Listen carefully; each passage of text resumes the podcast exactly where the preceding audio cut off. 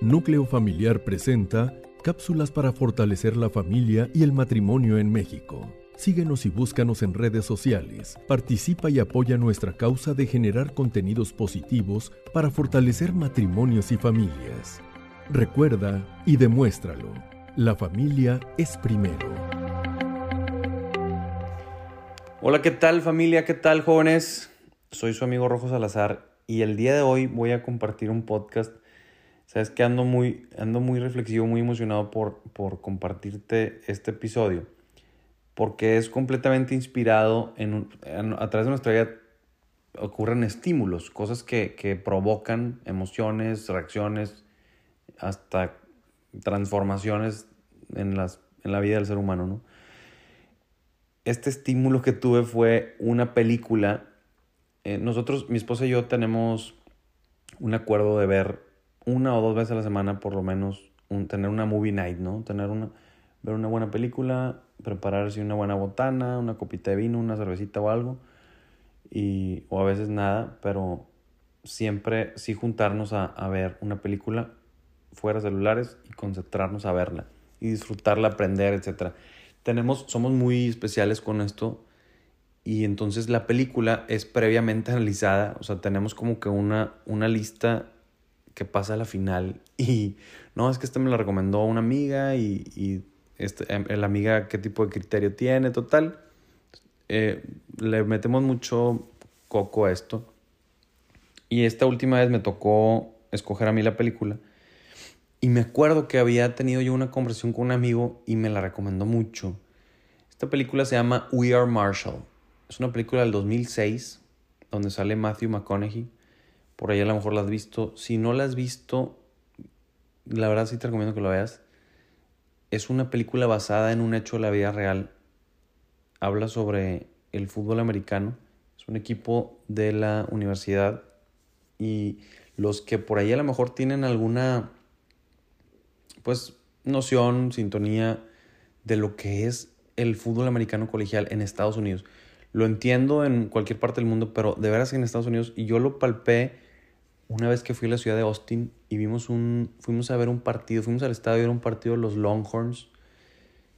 Y, y, y de verdad es increíble cómo el, el arraigo, el sentido de pertenencia de, de, la, de la comunidad por el equipo fútbol americano es impresionante porque ahí jugaste, para ahí estás tú, ahí estuvo tu papá, tu familia entera, tu abuelo. O sea, son tradiciones realmente, son, son, son comunidades realmente muy, muy arraigadas a su equipo por un tema muy profundo y que, y que va mucho más allá de cualquier equipo de la NFL o de cualquier eh, deporte profesional, de cualquier equipo profesional. Entonces, la verdad es que vale la pena, a mí se me, se me enchina la piel de, de, de recordar ese evento al que fui, al, al, estadio, y ahora viendo la película. Entonces, te decía que es, un, es una película basada en, un, en, una, en un suceso de la vida real que ocurrió en 1970. Esta universidad está en West Virginia, en el estado de West Virginia, en un pueblito que se llama Huntington. El equipo de fútbol americano de Marshall tiene un partido en otra ciudad, en otro estado, que de hecho pierden el partido, y ahorita te quiero hablar un poquito de eso. Y se regresan en su vuelo charter en su vuelo privado, ¿no? Nada más del, del equipo, del staff, de, la, de, los coaches, las familias, algunos familiares, etc. Y segundos, minutos antes de aterrizar hay una falla técnica, el avión se estrella y mueren absolutamente todos. Aquí hay varios elementos que, que analizar y, y, de ahí es donde arranco a abordar el, el tema del, del podcast de hoy. Uno, que, bueno, uno de esos es el tema del destino, que eh, un coach, por ejemplo, no, no se sube al avión porque se tenía que regresar de manera terrestre. No me acuerdo ni por qué, pero a veces así son, así es la vida, así son las cosas. Y bueno, pues no sube al avión y sobrevive. Solamente uno de los coaches. Y hay por ahí creo que cuatro jugadores que estaban lesionados y no hicieron el viaje con el equipo. Entonces, pues no, no, no mueren, ¿no? Y por un momento, o sea, se planteó fuertemente la posibilidad como, como el 97%, 90 y lo que tú quieras, un alto porcentaje de la, del equipo en, en su totalidad ya no está. Y entonces, pues era así como que, pues, bueno, pues ni modo, ya esto, esto va a ser una herida irreparable y así va a quedar. Pero se empieza a hablar sobre el tema de, de volver a, a, a reactivar el equipo, ¿no? Desde cero. Y, y este es ahí donde entra este coach de Matthew McConaughey, el personaje de Matthew McConaughey. Y bueno, pues ahí suceden cosas que vale la pena ver. Yo nada más quisiera abordar, no te quiero spoilear nada, ni mucho menos, nada más es este estímulo, te digo, que me hizo abordar y pensar en el tema de hoy.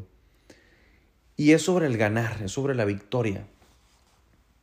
Hay muchas filosofías y muchas formas de pensar, que de hecho es una de las, de las que se expresa a través de un personaje que es, uno de los coaches, que cuando pierden el partido, el primero, les dice, estoy, orgulloso, estoy muy orgulloso de ustedes, pierden el juego, pero la verdad es que no hay nada como ganar. Lo único que importa es ganar, al único que se recuerda es al que gana. Así es que no me importa cómo le vayamos a hacer la próxima, pero necesito que ganemos.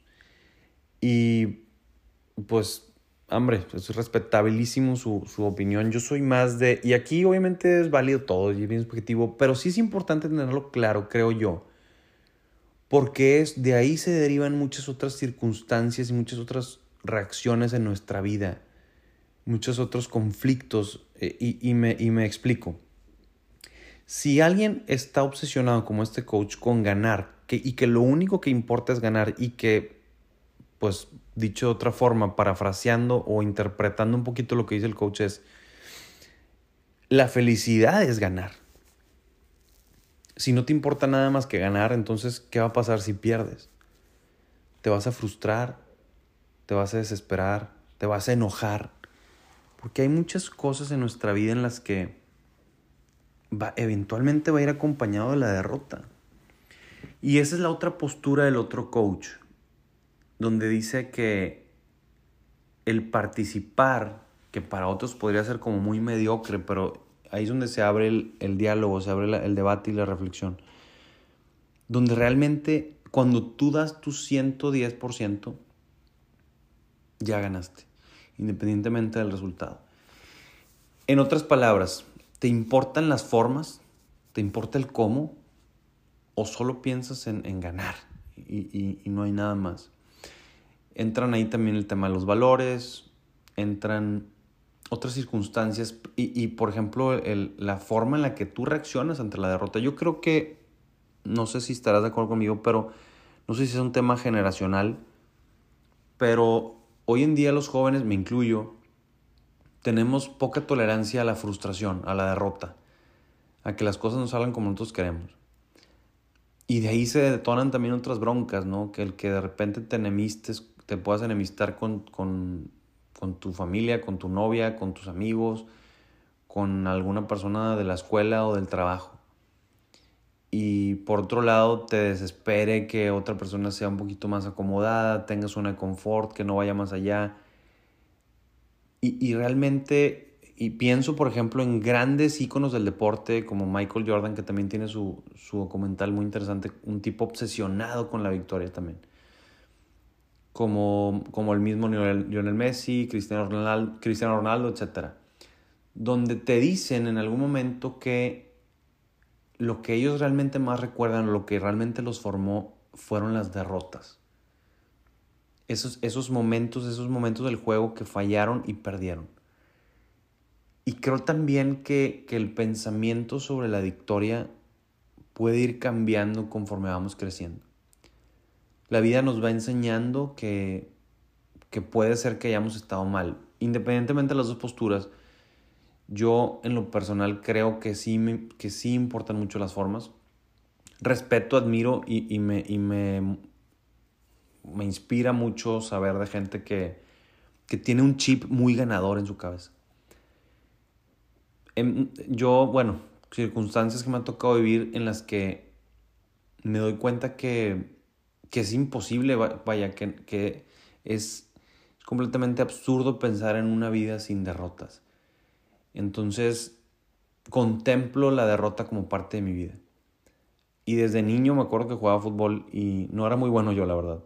Y veía cómo mis papás me decían que, que pues, pues le echara ganas, pero que no es el fin del mundo, ni mucho menos que, que no me arriesgara, que no ponía en riesgo algún balón dividido, no poner en riesgo mi, pues, mi, mi integridad física, pues. Y mientras que otros amigos, sus papás los obligaban a ganar y que ahora sí que, si no, luego ves cómo te va en la casa y demás. Entonces, también puede ser, y, y me encantaría poder generar este diálogo en la familia, que a veces esa forma de ver la, el triunfo, el ganar, puede ser como mucho por, por una herencia de nuestros padres impuesta y que tú tienes que ganar y que tienes que estudiar esto y que tienes que seguir con este negocio y que tienes que hacer lo que yo como papá creo que es ganar. Y es curioso porque muchos papás cuando se hacen encuestas y les preguntan a los papás, ¿qué es lo que más quisieras para tus hijos? Las respuestas se, se coinciden en que son que sea feliz, que logre sus sueños, que no le falte nada, que no sufra, en fin. Sin embargo, digo, no soy papá, no, no, no es con afán de juzgar ni mucho menos, pero sí creo que de repente, consciente o inconscientemente, somos influyentes en la forma de ver el triunfo de nuestros hijos, de ver el éxito, de ver la felicidad de nuestros hijos. Ese sentido de competencia, yo realmente creo que sí, es lindo competir, es bueno, siempre cuando sea, pues bueno, con, un espíritu realmente de, como le llaman en el fútbol, de fair play, que, que sea con valores, que sea limpiamente, ¿no? Por otro lado, el, cómo abordamos la derrota, ¿no? El que sea una oportunidad de aprender, sea una oportunidad de, ver cómo lo podemos mejorar, de ver cómo reaccionas ante esa derrota. Y, y este tipo de espacios en donde en donde formamos y en donde queremos crecer como familia, pues a lo mejor sí enfatizar en cómo vemos, en cómo actuamos ante la, ante la derrota o la victoria en nuestra vida. De ejemplos muy sencillos en los que, y puede ser que nos dé ternura y que nos dé, nos haga sentir a lo mejor, pues este sentimiento de, que no, pues es mi hijo o, es mi hija, etcétera pero ¿cómo reacciona tu hijo ante la derrota? Si, si pierde y, se enoja y no te habla en tres horas, o si es capaz de felicitar al adversario y, darles pues alguna felicitación porque compitieron muy bien y ver en qué, en qué, de qué forma puede mejorar para la siguiente. Porque puede ser que muchas veces eh, nos haga incluso perder amigos eh, la forma en la que afrontas las derrotas te puede hacer perder amigos, te puede hacer perder novia, novio, em, trabajos inclusive, en fin. Y, por supuesto está otro lado, el, no ser un mediocre, el, realmente pues lograr objetivos, el, hombre, el no darte por vencido, etc. ¿no? Pero yo creo que sí, esta cuestión de, de los altibajos de la vida, de las victorias y las derrotas, van a estar ahí constantemente. Entonces, pues ojalá puedas ver la película, que puedas reflexionar en sobre cómo ves tú la victoria en tu vida y en qué consiste la victoria. Para muchos la victoria es, es alguna cuestión religiosa, para algunos la victoria es el dinero, para algunos la victoria es ganarle al otro, la victoria es estar sano, la victoria es estar flaco, la victoria es, es graduarte, es conseguir un trabajo, es ganar más dinero. ¿Qué es para ti la victoria? ¿Y cómo logras esa victoria? ¿Y qué sucede en la derrota? Entendiendo que la verdadera victoria es no darse por vencido. La verdadera victoria, desde mi punto de vista, esto es personal, es una filosofía en la que creo profundamente, es en conquistarte a ti mismo, es en, en lograr ser una mejor persona. No está en siempre tener la razón, porque a veces estamos tan obsesionados con la victoria que hasta queremos ganar una simple discusión superficial. Entonces, no creo realmente que sea así tal cual como que victoria es lo correcto, derrota es lo negativo. Yo creo que sí hay matices en cada uno de ellos. Es decir, uno puede sentirse pleno en alguna derrota y puede sentirse vacío en la victoria. No sé si te haga sentido, hay mucha gente que, que de pronto pareciera que es un gran ganador, pero no, no se siente bien o no se siente, no, se ha encontrado. Y parecía también por el otro lado que hay gente que, que es una perdedora y que en realidad es, es inmensamente feliz. Entonces, pues caray, ahí está el, el, reto, ¿no? Ahí está lo místico de esto. Y bueno, pues ojalá que, te sientas victorioso que en, lo que hagas, pero que también en la derrota sientas que, has dado lo mejor y que, y que siempre habrá otra oportunidad. Que el haber competido, que el haber luchado es una gran satisfacción. Pues muchísimas gracias por este tiempo, espero te haya gustado, espero que, que podamos seguir creciendo juntos en estas y como familia, sobre todo fortaleciéndonos en este tipo de espacios y oportunidades. Cualquier comentario, cualquier sugerencia, te dejo mis redes sociales en Instagram, Twitter y Facebook, Rojo Salazar. También está por ahí mi página de internet www.rojosalazar.com, donde también me gusta mucho escribir y compartir reflexiones. Te mando un abrazo muy grande, muy fuerte y muchísimas bendiciones. Hasta la próxima.